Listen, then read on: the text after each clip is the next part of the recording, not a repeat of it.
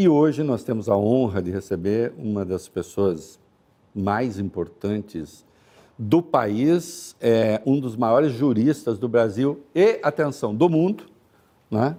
É, decano do Supremo Tribunal Federal, uma pessoa que não tem receio de comprar as brigas, brigas no sentido intelectual, que têm de ser compradas, é, que não tem medo de cara feia, mas que também sabe ser doce, agradável no papo, né? Nós temos a honra de entrevistar hoje o ministro Gilmar Mendes, decano do Supremo Tribunal Federal. Um abraço obrigado, a vocês, ministro. obrigado pelo convite, muito honrado.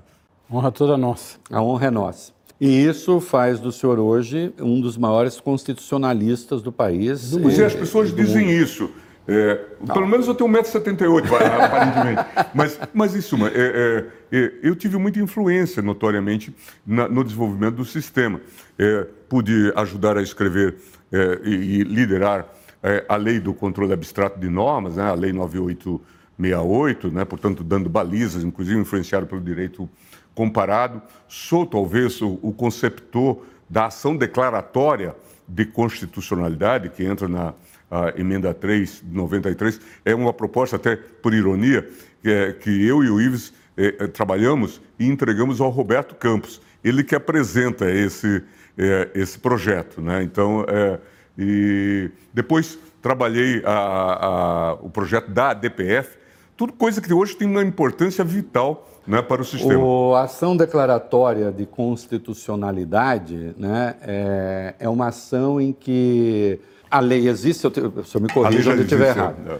A lei existe, mas é, em vez de se arguir a sua eventual inconstitucionalidade, o que se pede é uma, uma espécie de reiteração da norma. Não, isso, isso aqui é realmente constitucional é, nós, e tem que ser Nós vimos isso agora, a sua utilidade nesse caso do decreto das armas. Isso. Não é? Isso. Por quê? Se lançou o decreto das armas e todo mundo começou a buscar uma liminar no, no seu juízo competente. Não é? Então, no final, acaba numa grande confusão em que a norma não é aplicada. Isso. Não é? Então, veio uma ação declaratória de constitucionalidade e o Supremo disse, é, liminarmente, apliquem essa norma. Aplique essa norma porque ela é constitucional. E a DPF, que o ministro falou, arguição de descumprimento de preceito fundamental, é alguma coisa que... É eh, vamos lá, ela, a Constituição existe, remanesce, resiste uma determinada prática é, jurídica, a aplicação de uma determinada lei, e, na verdade, quando você vai ver a Constituição, essa lei tá, é incompatível com aquela.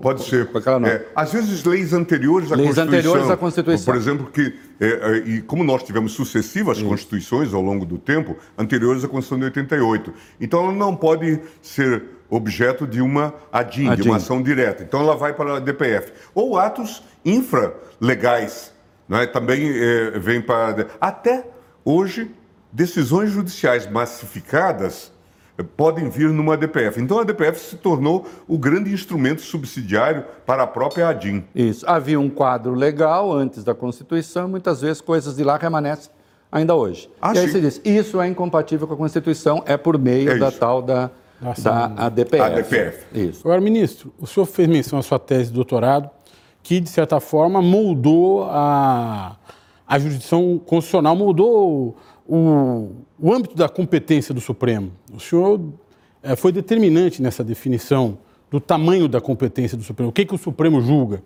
para deixar claro para as pessoas. Muito do que se discute hoje, sobretudo eh, de uma maneira disseminada na sociedade, seria uma demasiada ampliação da competência do Supremo. Eh, o senhor acha que isso se deve a essa definição de jurisdição constitucional eh, proposta pelo senhor ou pelas circunstâncias? O Supremo acabou sendo chamado a fazer coisas e a tratar de assuntos que se tornaram assuntos do Supremo porque era o bastião da, da democracia e, até, e da Constituição. Desculpa, e até, né, Valfredo, tem aquela coisa assim, é, os admiradores dizem é, essa tese do Gilmar, na verdade, é uma amplitude ao Supremo que salvou a democracia, por exemplo. E os adversários dizem, e eu estou com esses daqui, tá? Esses que eu acabei de falar, né? e, aquele, e os outros dizem, não, o Gilmar é um dos responsáveis por esse Supremo hipertrofiado e tal. Na verdade, qual foi a, a qual foi a doutrina? É, o que é, é, que cabe ao Gilmar aí? É, eu, eu tenho a impressão de que a gente tem até que buscar um certo lastro, um background é, histórico. É, a, a, gente, o, o Brasil teimou, é, o, o, Brasil adotou o modelo americano de controle de constitucionalidade inicialmente, na Constituição de 1891. Não é? Portanto, no caso concreto, o juiz, se entender que uma lei é inconstitucional, a julga inconstitucional. Mas isso não tem um efeito abrangente. Mas, por conta das vicissitudes dos conflitos federativos, o Brasil desenvolveu, é, inicialmente em 1934, depois em 1946, ah, uma ação direta para os conflitos entre Estados e União. Porque antes se fazia intervenção federal. Na velha República, você sabe, né, qualquer coisa era intervenção federal e o presidente, portanto, governava com o estado de sítio e intervenção federal. Então se engendrou essa fórmula mais suave. Ora, vamos entrar com uma ação é, direta e quem fará? Procurador-Geral da República. É, essa ideia, diz, poxa, essa ideia é brilhante. O procurador-geral pode impugnar uma lei estadual em face de determinados princípios da Constituição. Por que, que a gente não estende isso para o plano federal e, e para todas as leis estaduais? E essa ideia começa a ser discutida em 59, 60 e tal. Mas vem, acontece o quê? Essa emenda, que foi bastante trabalhada, burilada por juristas, comissões e tal, ela só vai ser aprovada em 65. E como vocês sabem, 65 é depois de 64. Então tudo muda. Teve um evento importante nesse Isso, ano. isso, nesse contexto. Mas o procurador-geral, então, agora pode impugnar leis estaduais e leis eh, federais em face da Constituição como um todo. Aí acontece um episódio curioso, eh, que você vai se lembrar, o Decreto-Lei 1077, de 1970, que estabelece a censura prévia a livros, jornais e periódicos. Governo Médici. Né? Portanto, plena ditadura, nenhuma dúvida quanto a isso. Eh, o MDB, eh, que tinha eh, que fazer oposição e, e, tentava fazer a oposição dentro daqueles limites, vai ao Procurador-Geral e lhe pede uma ação no Supremo contra esse decreto-lei. O Supremo tinha sofrido aquela intervenção em 69 Sim. da aposentadoria dos três ministros. Portanto, era um tribunal eh, que estava traumatizado naquele momento. Recebe esta ação. Em março, salvo engano, de 71, o Supremo vai julgar este caso. Por quê? Porque o Procurador-Geral recebeu esta ação e arquivou. Arquivou. Não fez nada. Eu sou o Dominus Litis, eu sou o titular da ação e não vou fazer isso. MDB entrou com uma reclamação no Supremo, dizendo isso não é competência dele, ele teria que ter trazido para cá. E foi aquele debate processual, o procurador-geral é que é, decide, porque só ele é, é, o autor da ação e coisa do tipo. Tudo caminhava um pouco nesse sentido, de uma maneira tranquila.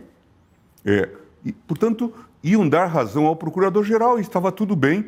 E aí levanta uma voz incômoda de Adalto Lúcio Cardoso, que diz: gente, isso está tudo errado. Fazendo uma leitura política, contextual do momento. Certamente ele tinha mais informações, eh, porque também era tinha sido um prócer do, do, do regime eh, de Castelo Branco, tinha sido indicado por Castelo Branco, Exato. ele disse, não, isso está errado. Aí alguns colegas diziam, mas nós não vamos decidir esse caso aqui. Mas o juiz de primeiro grau vai decidir, porque ele pode, no controle difuso, decidir, no modelo americano. Ele, Adalto com aquela verve, dizia, é, se nós aqui estamos mais ou menos amedrontados, Você imagina. Né, como imagina não estará o juiz de primeiro grau nessa coisa? É? É. Bom, vota contra, portanto, vota pela procedência da reclamação, dizendo que o procurador-geral estaria obrigado. obrigado. E ficou vencido. E naquele momento ele anuncia praticamente, ou consolida a sua aposentadoria. Diz, eu não vou conestar. conestar isso. É, é um gesto que não tem sido muito estudado no, no Brasil, mas tem um significado enorme. Porque eu chego na universidade em 75 e queria discutir esse tema. É, o procurador-geral está obrigado ou não está obrigado a fazer a ação direta? E aqui está a raiz desse nosso sistema amplo.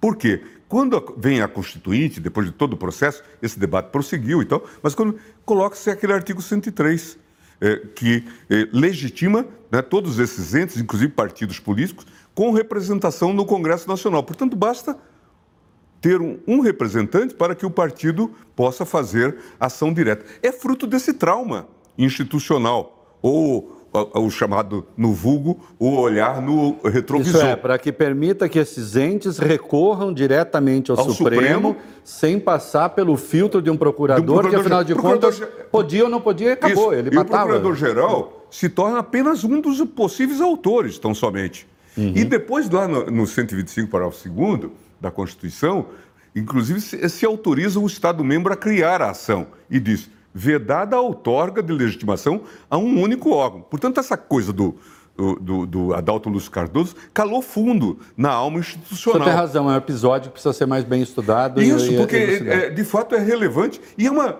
é, é uma bela figura pela trajetória também. Porque aparentemente conservador, ligado, é, liberal, ligado, é, a- mas é, tinha, teve ligações com os militares, banda de, de- de- de música da, da UDN, etc. E cumpre um papel histórico relevantíssimo que está na raiz dessa mudança. Né? Ele obrigou. Porque todo dia você vê gente saindo do plenário do Supremo insatisfeito, né? porque ficou vencido. Mas, felizmente ou infelizmente, ninguém desiste do tribunal. Né? E, e ele desiste. E Quer essa, dizer, e essa é uma ponderação importante. O, senhor tá, o que o senhor está falando aqui é a quantidade de pessoas que provocam o Supremo por, por sua jurisdição. Não é Isso. que o Supremo se manifesta. Não, nada disso. É. Ah, agora nós vamos falar sobre esse assunto Aliás, isso é porque importante, gostamos, ou temos interesse, ou queremos nos meter nisso. É. E aí, se, se a gente volta para a segunda parte da sua pergunta, é, o, o tribunal, por exemplo, se, se tivesse um, um consenso político básico, obviamente que a intervenção do tribunal, ou nos temas que tem consenso político básico, a, a intervenção do tribunal é mínima, porque o- o- os setores não arguem inconstitucionalidade. Mas veja, o que, seríamos, eh, o que seria de nós eh, se na pandemia nós não tivéssemos essa abertura? Veja que praticamente o tribunal gerenciou esse quadro. O Brasil tinha virado, se não fosse a intervenção do Supremo Tribunal Federal, uma grande Manaus. Verdade. E eu não quero exagerar. Uma Manaus em, em- em dimensões ah, continentais. continentais. Por quê? Ia faltar oxigênio, toda aquela confusão. Para a gente se lembrar, é, o governo federal não queria isolamento social, não queria lockdown. O Supremo veio e disse: estados e municípios podem estabelecer, porque eles eram os gestores de hospitais. Eles Mais do que isso, menina, que a pretensão era proibir, proibir. proibir as medidas restritivas de circulação. Isso se tentou fazer. Você imagina. é, dizendo que os estados e municípios não tinham competência para estabelecer. E a União teria competência para não deixar fazer. Não é? Então, um absurdo. No final, foi uma liminar do ministro Lewandowski que mandou, que deu um prazo para começar a vacinação, porque também havia essa perplexidade. Então, essa abertura, é, no sentido da autoria ampla, é, eu acho que tem feito mais bem do que mal no contexto institucional que- em que temos vivido. Sempre se pode discutir, mas é bom sempre assentar, não é, eh, Valfrido, que o tribunal não tem uma banquinha ali eh, captando causas. É, né? né? É isso. Não é, não é que o Supremo decide. É. Hoje É, vamos, né, vamos a nos manifestar tá sobre isso. lá, tem um chilique e fala, quer saber? Eu vou Vou dar uma isso decisão aqui. sobre isso. Vou, vou. Ah, eu decidi. Não, se não é Alguém provocado, provoca. Se não é provocado, não se E pronuncia. nós tínhamos uma outra tradição que a Constituição de 88 tenta romper, que era eh, o- o- um, um tipo de eh, simbolismo constitucional. A gente dava direitos que ficavam no texto constitucional, mas dizia depende da lei. Como eu não tenho lei, portanto esse direito fica, vamos chamar assim, nulificado, até que o legislador se disponha a discutir a matéria, não é? A, a gente então colocou no texto constitucional e aí seguindo pegadas do direito português, mas mais remotamente do direito alemão, que há um dever constitucional de legislar. E passamos a trabalhar com a omissão inconstitucional, que vem na ação direta por omissão e no mandado de injunção. Eu ia perguntar sobre isso. Então é um dado importante, quer dizer, muitas coisas têm sido resolvidas. Transfobia e homofobia Sim, por exemplo. são exemplos disso. Isso. Porque as pessoas acham o seguinte: o, o Supremo legislou. Legislou. Dentro, de- dentro da, sua capacidade, da sua competência de interpretação constitucional, tem essa no caso de O omissão. primeiro debate, inclusive. Mas dando um é- prazo, pra- e dizendo, mas ah, falando, porque a, a, que- Legisle. a ação direta da- de inconstitucionalidade por omissão, no caso dos homossexuais, transexuais, estende a Lei 7.716 do racismo, as punições para homofobia e transfobia. Só que convocou, digamos assim, o Congresso a falar: delibera- é. isso vale até que vocês votem. Isso. Votem. É. né? É, ou a decisão inicial é, do caso da união é, homoafetiva. Homoafetiva. É, também o, o tribunal, de- depois de, de, de- de muito maturar sobre o assunto, inclusive não foi uma decisão é, nesse sentido puramente ativista. O que o tribunal examinou foi a realidade vivida por esse, esse grupo de pessoas que passam a ser discriminadas agora por- pela falta de uma garantia institucional. Quer dizer, dependência no INSS, de- eh, morre alguém, Sucessão. questão da herança eh, e coisas do tipo. Então, afinal, você projeta a discriminação com a falta de regulamentação. Não é uma questão meramente valorativa. Não né? é uma Ela questão meramente valorativa. Ela tem desdobramentos Tem, na tem desdobramentos sérios. Não é? É, a- em toda essa temática de vida, o que agrava a, a- a desigualdade. Né? E foi por isso que o tribunal, então, se debruçou sobre a temática. O que eu acho, assim, é, eu raramente vi, acontece aqui e ali, mas eu raramente vi uma crítica é, muito dura, muito feroz a, a essas supercompetências do Supremo que não viesse de um campo reacionário, a verdade é essa. Né? Assim, tem, aqui e acolá tem, acho que é, se pode discutir, mas no geral é gente que gostaria que o Brasil andasse para trás, não que ande, que ande para frente. Eu tenho a impressão que sim. Claro que, que com a composição que nós temos e, e- e com todas as dificuldades e tal, e, e como instituição humana é, é, que somos, é, é, o, o- no- nós erramos. né? E temos chances também é, de fazer é, corrigendas e, e até discutirmos. A própria doutrina, o jornalismo é, ajudam é, numa reconcepção. E Isso é possível. Às vezes atrapalha um pouco. Não, mas eu acho, eu acho que, que é importante discutir. Eu traduzi para o, português uma obra do professor ale- alemão, que é muito meu amigo, o professor Peter Hebel, que um pouco na linha da a ideia da sociedade aberta, escreveu a ideia da sociedade aberta dos intérpretes da Constituição, que é um, a ideia de que todos os que vivem a Constituição eh, também são um legítimo intérprete delas, que nós devemos estar abertos a isso. E, e foi isso que nós colocamos na legislação: audiência pública, a possibilidade, amicus curi, né, a, a possibilidade de alguém levar eh, argumentos novos para o debate. Tudo isso está na nossa legislação, um pouco dentro desse espírito de uma sociedade aberta dos intérpretes da Constituição. E na interpretação, ministro, que essa era a grande discussão do ativismo judicial, a- o termo ativismo judicial, nos anos 90, quando eu estava na faculdade, tinha a ver com a atualização do conteúdo ético da norma. Sim. Né? A gente estava preocupado com normas quase que obsoletas, regras quase que obsoletas, que precisavam ter o seu conteúdo atualizado. Né? O que não tinha o, o que o Kelsen chamava de mínimo de eficácia, norma Sim. que tratava da sedução, do crime de sedução e aí por diante. O ativismo passa a ter, ah, com a Lava Jato, por exemplo, que eu acho que é um assunto que nós vamos ter que tratar aqui, vamos tratar, né, queremos tratar, ele passa a ter uma outra concepção. né? Não, não se trata mais de atualizar o conteúdo da norma, mas se trata quase que de ah, frear ou incentivar uma atuação política do sistema de justiça. Assim.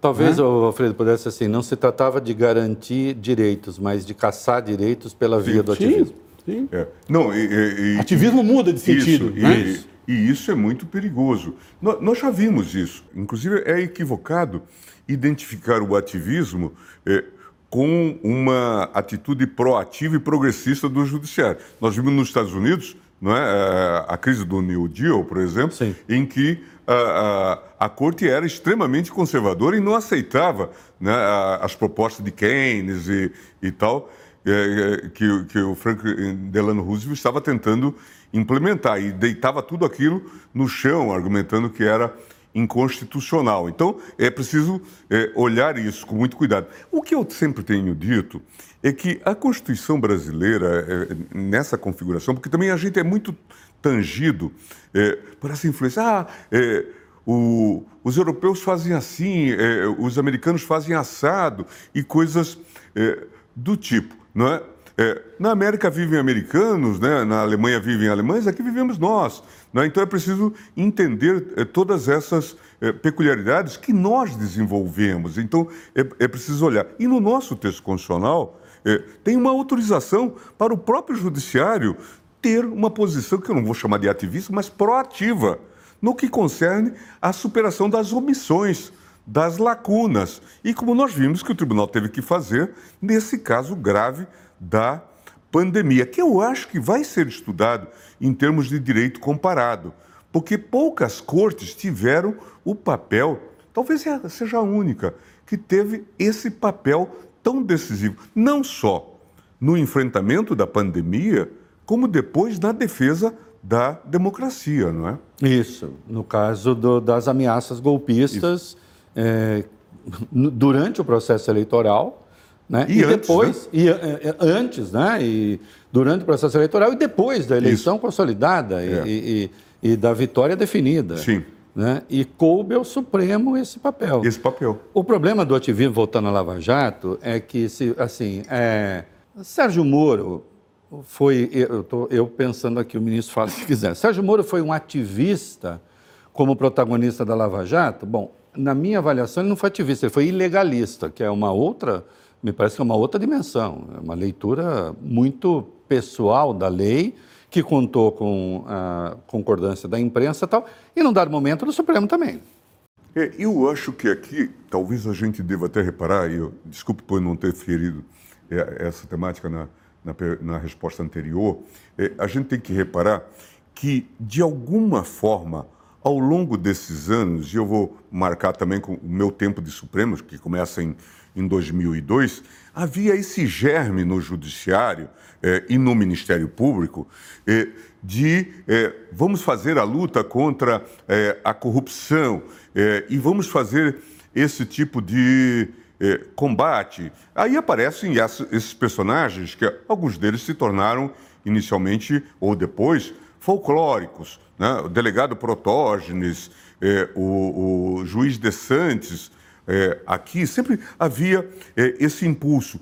E ninguém sabia bem o que, que, era isso. A própria Justiça Federal, seguindo recomendações do, do, é, é, dos americanos, é, começou com a história das, das, varas de lavagem de dinheiro. Portanto, isso tem um, um certo antecedente não é, no, no, no, próprio processo. O próprio Moro vira titular de uma vara de lavagem de dinheiro. E o que é lavagem de dinheiro? É tudo. É tudo. Não é? Quer dizer, dentro da conceptualização, a ponto de o, o, o, o Foro de Curitiba, a 13ª Vara, ter virado uma vara universal. Um, uma vara universal, né? como se fosse um juízo da falência, né? Portanto, vai, tudo vai para lá. O povo brincava, um avião sobrevoava Curitiba, eles Isso, falavam, é, pronto, é, a competência é o termo das bermudas. É, ou tem conexão, é, você colocou gasolina no tanque, portanto, é, é veio da Petrobras, Petrobras e, e, portanto, e, e, essa era a concepção. mas isso, depois de várias tentativas, que muitas vezes resultaram frustradas eh, de, desse salvacionismo, né? alguns chamaram de tenentismo, de toga e, e, tal, que já vinha sendo gestado. Então, eles se estruturam com uma grande eh, assessoria de imprensa, num contexto muito peculiar. A gente não, não pode esquecer isso. Né? E passam a atuar, e passam até aqui aquele fenômeno, Reinaldo, de que o rabo passa a, a, a, a do cachorro né? porque eles passam a pautar é, os tribunais. Você vê que o, o TRF-4, lá do, do, Rio Grande do Sul, vira um apêndice da vara de Curitiba. Exatamente. O, o, o STJ né, virou um locus de passagem naqueles casos todos. Não é? E o próprio Supremo, é, em alguns momentos, houve momentos que o Moro enfrentou o Teori, naquele contexto, muito é, reforçado é, pela estrutura de imprensa. É, as perguntas que os colegas seus faziam era: é, mas vocês não estão decidindo contra a Lava Jato? Isso. Como se isso fosse um novo paradigma. Quem há de, de se esquecer das famosas 10 medidas? Contra a corrupção. É, contra a corrupção. Praticamente, eles proibiam a concessão de habeas corpus, Valfrido. Veja, reiteração. Aliás, do, proibia, do AI- nem, nem a ditadura usou do- com tanta severidade. A reiteração do AI-5, aceitação de prova ilícita. Desde que seja razoável, podemos aceitar prova ilícita. Quando o senhor percebeu que aquilo não era um manejo regular do aparato de controle do Estado e que aquilo tinha se transformado num, num instrumento de política ah, que rendia o sistema de justiça num problema para o sistema de justiça e para a própria democracia? Eu acho que foi naquele contexto, já do debate de implementação daquela nossa decisão, que na liminar contou com meu voto, da eh, questão da segunda instância. Foi um grande erro da gente ter. Nós estamos tangidos por razões pragmáticas. De dizer, vai haver eh, um controle disto eh, judicial, só determinados casos. eh, em Ministro, determin- o senhor me perdoe, não perca o fio, é que quem está acompanhando pode não, Não tá entendendo o que registrar que o ministro está falando. A jurisprudência do Supremo até a tomada dessa decisão, que foi em 2016, acho. A, a primeira? Não, não, a- Não. a- a- Não, em 2006 foi, eh, eh, se enfatizou o trânsito em julgado. o trânsito em julgado. É. 2006 foi o trânsito em julgado, isto é, Só podia ser preso depois, depois do trânsito de, julgado. de- de- de todas as instâncias, acabou não ter mais apelo. Aí houve uma mudança da jurisprudência dizendo, se tiver errado, senhor, em circunstâncias excepcionais ou, ou- ou havendo motivos para tanto, você pode decretar a prisão antes mesmo do trânsito em Do julgado. trânsito em julgado. Já com, com a decisão de segunda instância. Isso. Não era, uma de- não era impositivo, não, Não era, era obrigatório. impositivo. Só que na vida real. E aí o ministro votou a favor dessa Isso. tese. É. Só O que na ministro vida votou a favor. real, isso passou a ser aplicado de forma linear. E aí isso se colocou. E claro, Se passou a ser. apressaram julgamentos em É. segunda instância para prender. I- Isto. E aí nós passamos a ter o, segundo, o seguinte fenômeno, especialmente na Lava Jato. Prendia-se provisoriamente, às vezes, ou as mais das vezes, para obter delação, porque se o sujeito delatasse no dia seguinte estava solto, mas se ele não delatasse, eh, dali vinha a sentença que confirmava a prisão provisória, e agora com a segunda instância, que era eh, o, o TRF da- TRF4. 4, estava chancelado, ele está agora condenado e já está cumprindo pena. Portanto, é, aquilo que era inicialmente para antecipar, na verdade serviu para algo abstruso, que o sujeito tem o direito de ficar preso to- desde o primeiro Desde momento. o primeiro momento. Desde o primeiro momento, de forma contínua. Foi isso que se criou. Você nem tem inquérito, né? Quer dizer, na, na fase de investigação, Sim, você na vai, fase- prende e ele na- vai ficar até o fim da Se não falar e não falar o que nós queremos ouvir, aqui. vai É. ficar preso para sempre. Então, então é, quando se colocou esse debate, eu disse, nós temos que olhar. Quer dizer, com toda a denúncia do- dos abusos, e aí eu já estava falando sobre a questão das 10 medidas, eu fui ao Senado é, contestar a defesa da lei de abuso de autoridade, que o Moro veio para dizer que não podia, porque limitava os poderes de juízes e promotores e tal. Eu passei a verbalizar isso e percebi que, de fato, eh, aquilo era um movimento político. É? que tinha adesão. Veja, eh, as 10 medidas foram defendidas, o relator na Câmara foi o Onyx Lo- Lorenzoni. Né? Portanto, eh, eh, alguém já ligado a esse movimento que leva depois Esse, Bolsonaro, o Bolsonaro. eh, ao poder. Né? Que, eh, e ele defendeu bravamente. Ali a Câmara já repudia as 10 medidas, mas havia movimento nesse sentido. E é muito curioso que uma, ah, um grupo de Curitiba eh, ofereça as 10 medidas e nós estejamos obrigados a seguir. Não é? É, é algo eh, sem nenhum menoscabo. não É impressionante. É, é- é impressionante, não é? É, e, quer dizer, tudo esquisito. E a gente vem, vem com enfrentamento. Aí um dia na, na turma eu disse, eh, gente, e acabou. Como tinha sido 6 a 5 a, a decisão, no sentido de permitir a, a questão da segunda instância, disse, mudei de voto. N- não há essa hipótese. Desde então, a minha vida vira um inferno também. Um, um, é, diretor da Veja lá de Brasília disse à minha mulher: ele não vai ter mais paz agora. Inacreditável. Inacreditável. E começa a fazer matérias e coisas do tipo, com esse caráter de vindita. Mas, como eu já tenho dito, eu sou muito treinado nessa ah, coisa, né? De, eh, eh, eventualmente, eh, acho que um pouco como você, é, é, é, assim, quando as pessoas criticam, eu digo, eu acho que eu estou certo. E, fiz alguma coisa certa. eu acho que eu fiz alguma coisa certa. Tanto é que esses dias andaram... Por, Ou como por... se a crítica fosse, assim... Aí, às vezes, a gente até chega com conclusão que está errado, mas é como se a crítica fosse intimidar, não intimida. Isso, não intimida. Né? Então, eu, eu, eu até as ouço e, obviamente, as considero, mas eh, esses dias agora, nessas homenagens que me fizeram dos 20 anos eh, de, de, presença no Supremo Tribunal Federal, eu disse, olha, estou tão... Eh, tô, claro que me sinto bem, meus filhos, minha mulher ficam contentes com isso. Poxa, meu pai está sendo homenageado. Mas, assim, inicialmente em ambientes de homenagem, eu, eu até acho um pouco estranho. Eu estou tão acostumado à crítica que. É, é, Tem alguma coisa errada. É, será que, que, que eu estou no ambiente certo e tal? Mas, de fato, eu acho que quem eh, assume essa função, eh, como a nossa, de jurisdição constitucional, e que tem que cumprir, eh, em muitos casos, a, a, essa posição contra-majoritária, tem que ter essa concepção não é? e este treinamento. Se, se, nós ficarmos com medo da mídia, obviamente que nós não vamos cumprir a nossa função. Né? Foi, foi o que ocorreu Nesse caso, é, ainda voltando à questão da Lava Jato, é, daquela decisão, que aí tem o Twitter de, do, do, do general Boas, Boas, e tal, mas aquela decisão nossa, né, no caso do Lula, que o manda para a prisão. Uma decisão que negou um habeas corpus preventivo e, ao negar o habeas corpus preventivo, abriu a possibilidade de se decretar a prisão do Lula, que o Sérgio Moro fez em seguida. É Praticamente foi uma decisão por 6 a 5. Isso. O ministro estava entre os cinco que votaram a favor do habeas corpus, o que teria impedido a prisão. É. E uma decisão que se fez com base numa tecnicalidade. Ah, o habeas corpus, dizia a ministra Rosa, é, terá que ser balizado pelo efeito vinculante da ADC. Mas se for pautar a ADC, eu voto no outro sentido. É, então se pautou só o HC, na presidência da ministra Carmen Lúcia.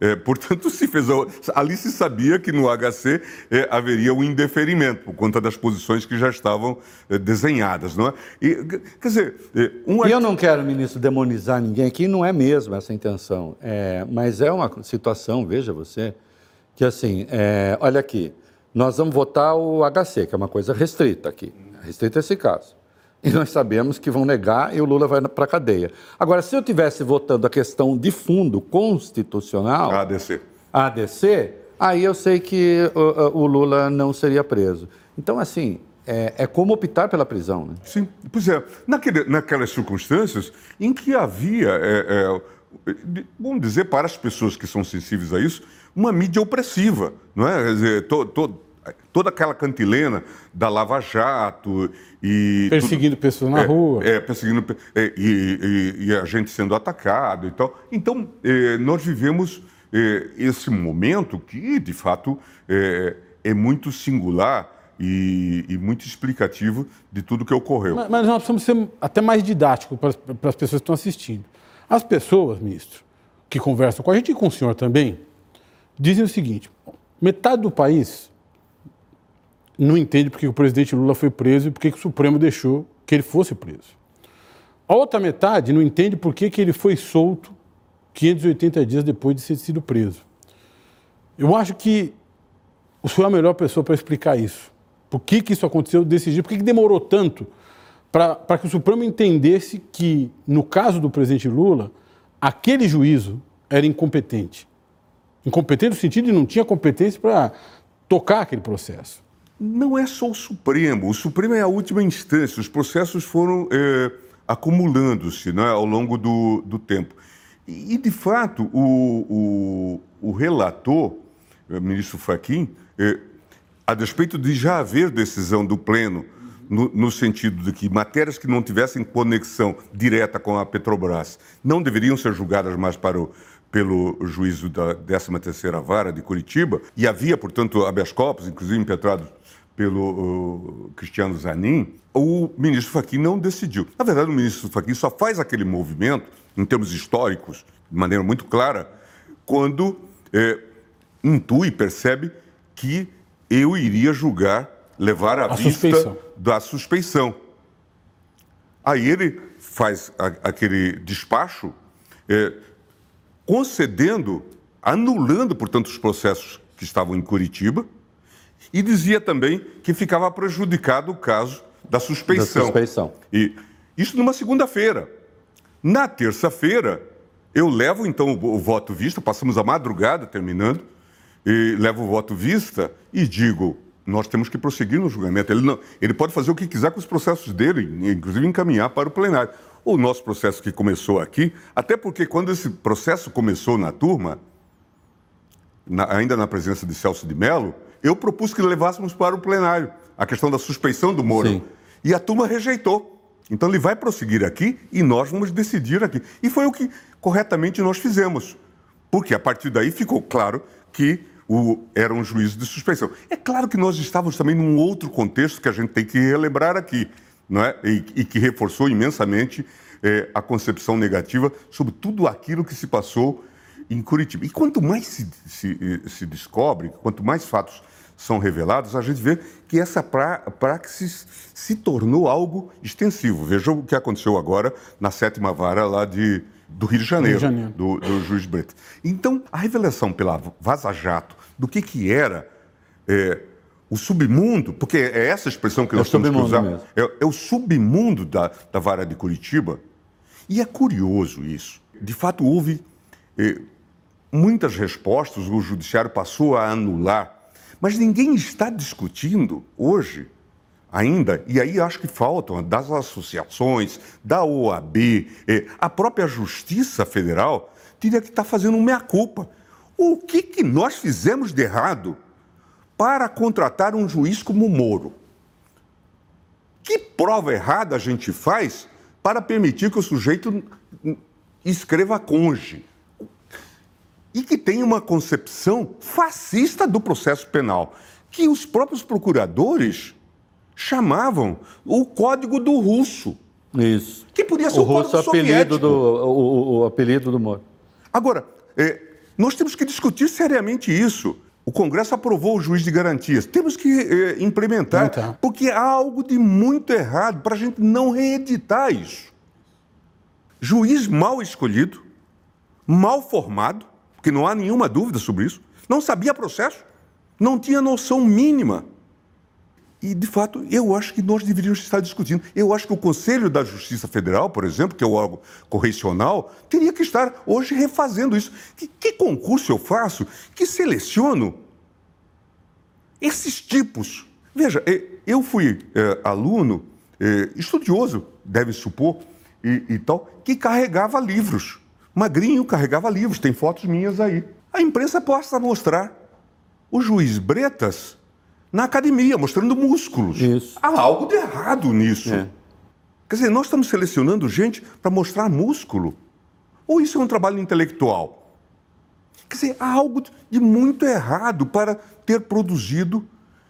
Felizmente nós conseguimos conter, mas é preciso é, entrar nas causas e não deixar mais que isso se repita. Quando nós nos contrapusemos a isso, eu digo nós três nos contrapusemos a isso, nós fomos todos os três chamados de defensores de corruptos. Nós estamos só defendendo a democracia brasileira, o devido processo legal, o direito das pessoas se defenderem perante o juiz, perante os tribunais.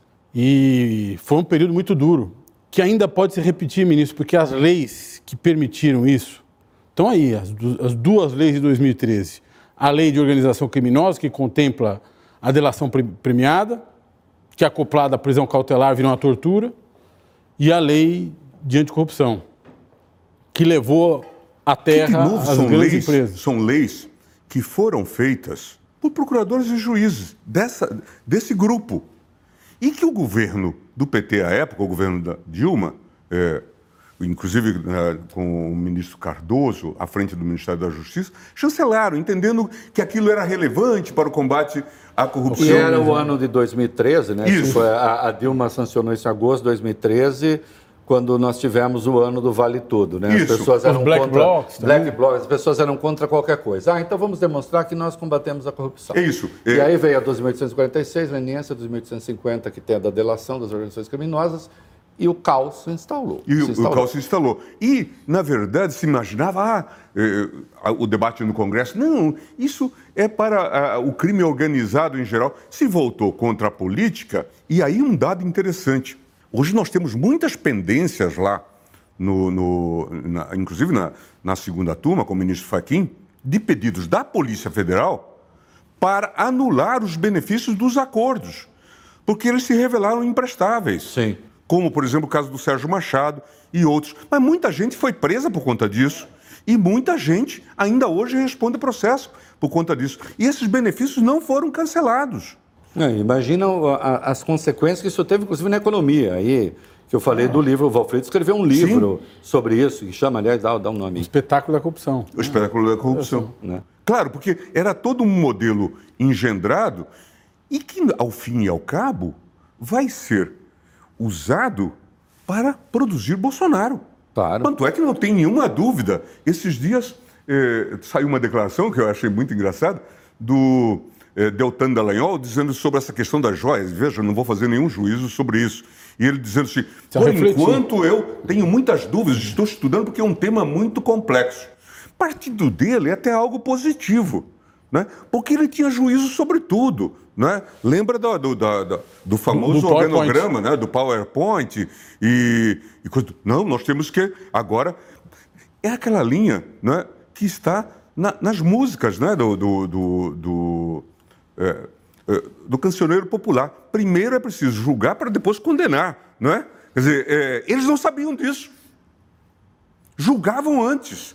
Não, e agora ele está usando o Twitter, né? É, até comentei isso. Falei, bom, ele está usando o Twitter para dizer, calma, gente, vamos analisar. Porque antes ele usava o Twitter, coisas que estavam no Supremo, ele usava o Twitter para mobilizar a opinião pública contra o Supremo, dizendo que qualquer decisão diferente da opinião dele seria, na verdade, condescender com É a isso, corrupção. é isso.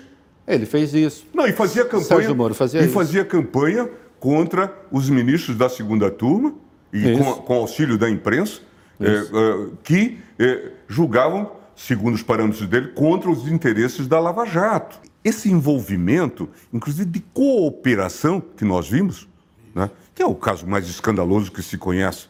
É, Que a Vaza Jato É, revelou. é. Eu fiz parte do consórcio, inclusive, da Vaza Jato.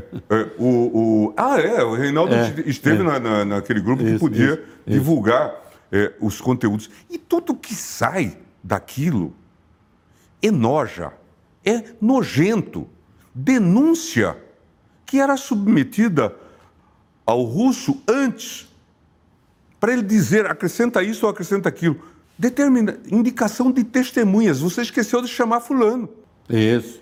E coisa. É hora de fazer uma nova fase, uma hora de uma nova fase na Operação Lava Jato, também combinado, to- revelado pelo Intercept Brasil, é. que, com Leandro Então- Demore. Mu- muita coisa é, errada. E aí a gente tem que, de novo, voltar às causas. Poxa, como que a gente selecionou essa gente tão chinfrim para essa missão? Porque, não é verdade, qual é a diferença de um juiz desse, de um promotor como esse, e de um pistoleiro que você contrata para condenar ou ex- eliminar as pessoas? Qual é a diferença? Pistoleiro é mais mi- misericordioso.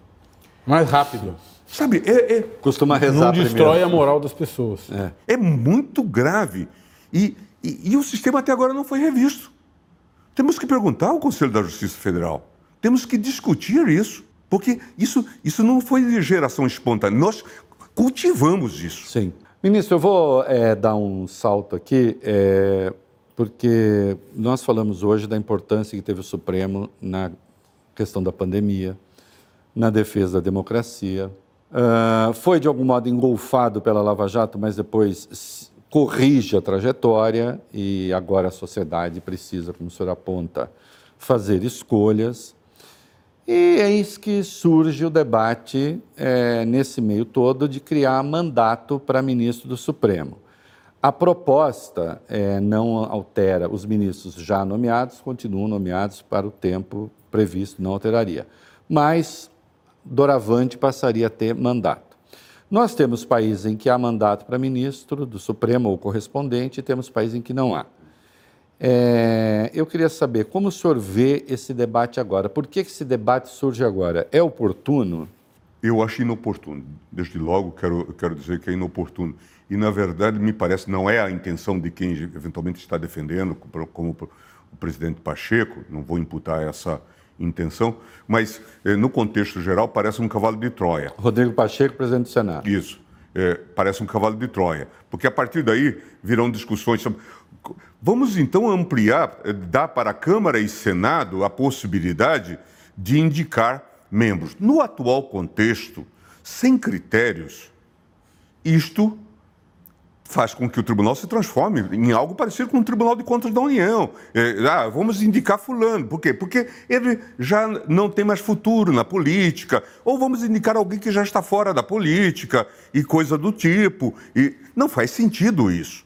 Com todos os problemas que, que possa haver com a, a nomeação do presidente da República, mas se a gente for olhar, e, e a medida tem que ser um, um amplo espectro do, do tempo histórico, o tribunal tem funcionado com os problemas que possa é, ocorrer, né? nomes que poderiam não ter sido designados ou coisa do tipo. Mas não, não faz sentido, então, entrar nisso. Agora, o que é mais sintomático e que me incomoda mais é que o Supremo foi esse bastião da resistência em todo esse período, inclusive para dar condições de funcionabilidade ao próprio Congresso Nacional.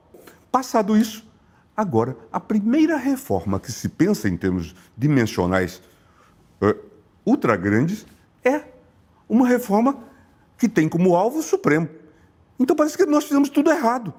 Não, é um absurdo. É, é, é, assim, eu também opino, nós também opinamos. É um absurdo, é uma excrescência. É, sabe, é, é, é, é curioso. Não é? E a gente sabe que, ao fim e ao cabo, ah, mas com isso a gente pacifica o, o, o, os, os bolsonaristas no Senado e esse discurso, etc. Isso é o acordo Hitler-Ribbentrop. É, é, vai se fazer acordo com essa gente? Faz sentido isso? É. É, é assim que se faz? Sabe? Então, não faz nenhum sentido. É, em um contexto de ampla reforma, pode-se até discutir é, o, o, mandato. É, nós não somos uma corte só constitucional. Nós continuamos a exercer jurisdição, recebemos recursos, decidimos vários casos. Então, por isso se explica esse modelo mais próximo da indicação do sistema americano. Mas devemos estar abertos à discussão. Agora, a, a, o senso de inoportunidade desta é, questão e a desconsideração por essa obra que. É, é, e, de fato, vamos ser justos.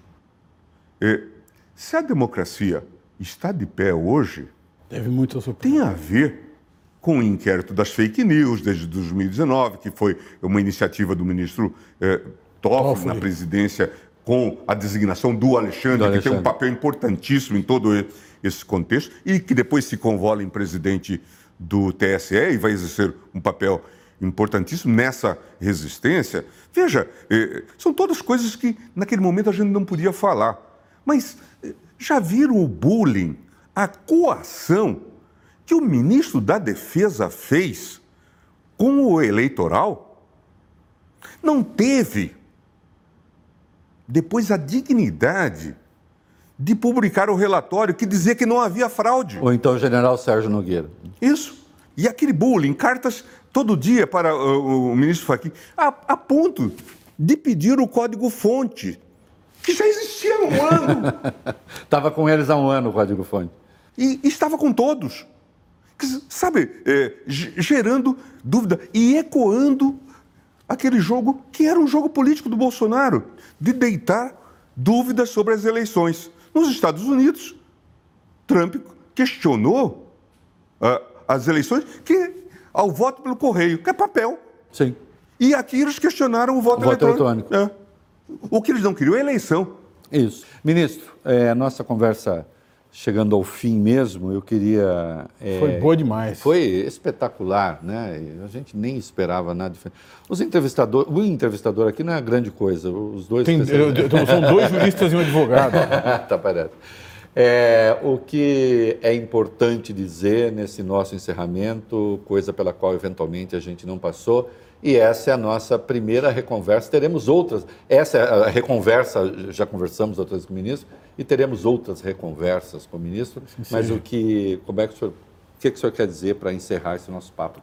Bom, eu, eu queria agradecer eh, essa oportunidade, dizer que estou realmente muito satisfeito de participar do, do Reconversa e, e eu espero que vocês me convidem mais vezes, espero que dê bastante ibope aí na, Vai dar, na- vai dar, na- na- divulgação e que a gente possa conversar sobre temas do, do Brasil que são relevantes para a nossa vida como um todo, sem medo, sem, eh, eh, eh, né, eh, sem, sem propósito de eh, ofender ninguém, dizer as coisas como nós as vemos e, e defender reformas que sejam consistentes para que a gente chegue a, a- a- a bom termo nesse processo. Nunca é demais esquecer, Reinaldo, que eh, nós estamos a- prestes a comemorar 35 anos da Constituição de 1988.